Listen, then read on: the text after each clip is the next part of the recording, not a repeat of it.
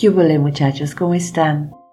La Real Academia Española define la palabra cacofonía como disonancia que resulta de la inarmónica combinación de los elementos acústicos de la palabra. Si esto es cierto, entonces la colección que les presento en este episodio no puede considerarse así. Sí, son palabras o frases que contienen algún sonido repetido, pero no me parecen tan disonantes. Tal vez si las desconocemos del todo no son tan fáciles de pronunciar, así que más que cacofónicas podrían considerarse trabalenguas. Como siempre hago, estoy grabando este episodio en la madrugada, son las 4.20 de la mañana. No tan despierta como quisiera, así que probablemente voy a batallar un poco con ellas. Por cierto, soy Roxana Fitch, lingüista mexicana, y este es Cacofónicos, el episodio número 25 del podcast Un idioma con sabor. En El Salvador, Honduras y México, fufurufo, vanidoso, resumido. Ahí anda Leti bien fufurufa con el vestido que le regalaron para su graduación. En España, repamplársela a alguien. No importar, tener sin cuidado. También refanflinflánsela me la repamplinan los deportes violentos como la lucha libre. En Panamá, racataca, persona inculta, con mal gusto.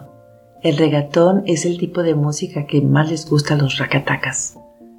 En México, titipuchal, voz de origen náhuatl. Multitud, gran cantidad. Había un titipuchal de gente en el mercado. Tengo un titipuchal de cosas que hacer hoy y no quiero que nadie me interrumpa. En Costa Rica, chuncherequear. Ejecutar una determinada acción cuando el verbo preciso para esa acción se desconoce o no se recuerda.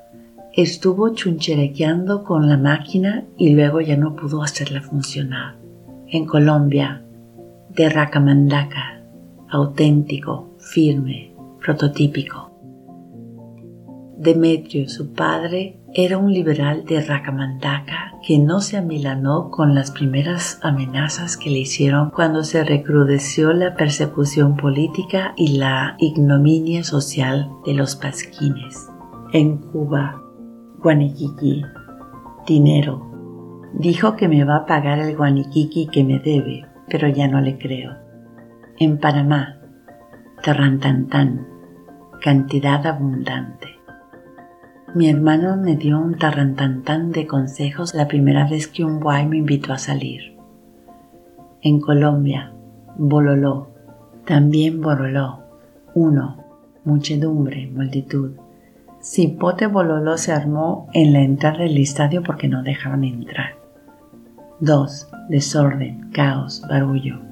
El bololó que tenían los vecinos de abajo anoche. Nos daban ganas de llamar a los tombos. En el Valle del Cauca también bororó. En el sentido de muchedumbre y multitud, había un bororó de hinchas que querían recibir a su equipo en el aeropuerto. 2. Desorden, caos, barullo. Uy, el bororó que se armó cuando bloquearon la autopista sur, ¿ve?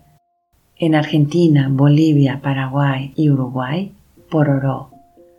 Voz de origen guaraní, roseta de maíz. El piso del cine estaba regado de pororos.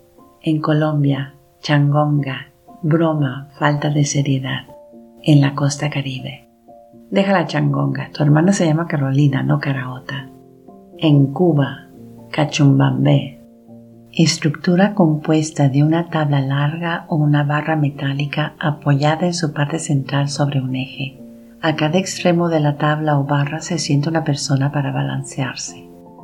Hay chamacos en los columbios y en los cachumbambés. En Guatemala, machuchaca, dinero. Ese Chanel me va a costar una buena machuchaca. En Costa Rica, chochosca, dinero.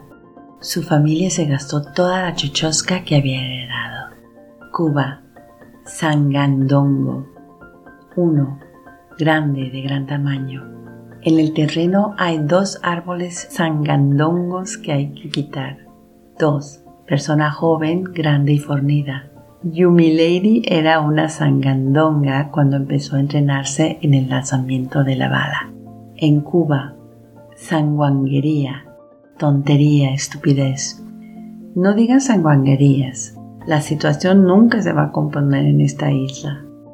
En Colombia, Costa Rica, Panamá y Venezuela, zaperoco. Desorden, caos, alboroto. En medio de todo el zaperoco por la cañería rota que inundaba la calle, uno en moto se resbaló y se estrelló contra un poste. Socotroco tiene tres sentidos, pero solo los dos primeros los comparten Argentina, Uruguay y Cuba. 1. Cosa grande o bulto voluminoso. El perro del vecino me dejó socotroco así en el jardín. 2. Persona tonta, torpe o lenta para comprender o ejecutar una acción. ¿Qué socotroco tu secretaria? Siempre escribe mal los recados telefónicos.